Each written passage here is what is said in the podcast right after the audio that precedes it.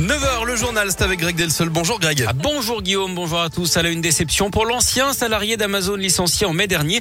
Une commission de conciliation s'est tenue hier après-midi au Prud'homme à Lyon. Jérémy Paglia demandait sa réintégration dans l'entreprise d'e-commerce basée à Saint-Priest. Mais sa demande soutenue par les syndicats n'a pas été acceptée. Une audience aura donc lieu en août prochain. Au printemps dernier, Amazon lui avait annoncé son licenciement après des propos tenus en interne. Il avait notamment pointé des dysfonctionnements dans les conditions de travail. Pour Didier Goncalves, représentant Sud Commerce et Services au niveau régional. Cette affaire relève de la liberté d'expression des salariés. Derrière, euh, c'est vraiment euh, la situation euh, du droit d'expression des salariés, soit à titre individuel ou soit dans un cadre collectif via les organisations syndicales qui représentent les salariés au sein de la société. On sait que les conditions du travail sont très difficiles. C'est quand même des travail parfois de nuit, des tonnes et tonnes de, de, de colis à traiter, un aspect un peu robotisé, mais derrière, ce sont des humains. Et il faut bien l'entendre, ça. De son côté, Amazon assure avoir décidé du licenciement pour des faits avérés après l'échec de la commission de conciliation hier. L'affaire est donc renvoyée devant la justice qui devra trancher d'ici cet été. Nouvelle polémique autour de Jean-Michel Blanquer, le ministre de l'Éducation, déjà critiqué pour sa gestion de la crise sanitaire dans les établissements scolaires. D'après Mediapart, il était en vacances à Ibiza quand il a dévoilé le nouveau protocole sanitaire dans les écoles à la veille de la rentrée au mois de janvier. Il avait annoncé ce dispositif dans la presse le dimanche, hein, à quelques heures seulement du retour des enfants à l'école le lendemain.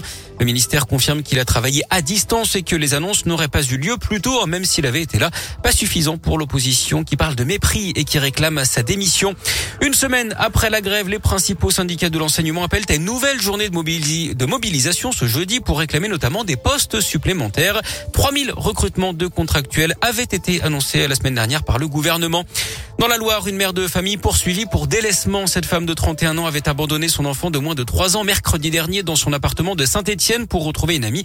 Le petit garçon avait été retrouvé quelques heures plus tard par les policiers alertés par des riverains. Il avait les jambes coincées par une écharpe et la couche pleine. D'après le progrès, il a fait l'objet d'un placement d'urgence au foyer départemental de l'enfance. Sa mère, elle a reconnu les faits. Elle sera jugée en mars prochain. Éric Zemmour condamné à 10 000 euros d'amende pour provocation à la haine après ses propos sur les migrants mineurs isolés. Il les avait qualifiés sur un plateau télé de voleurs, d'assassins et de violeurs. Le polémiste d'extrême droite et candidat à la présidentielle a fait appel hein, de cette décision. Il qualifie ce jugement, je cite, d'idéologique et stupide.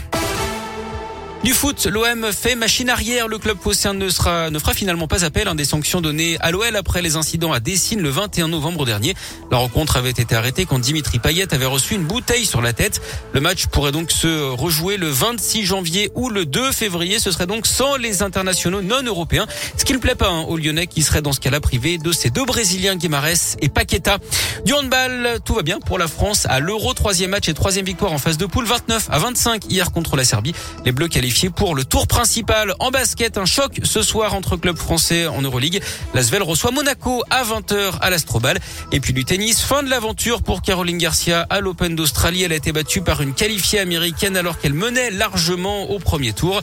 On retiendra tout de même les qualifications chez les garçons de Benoît Père et de Richard Gasquet.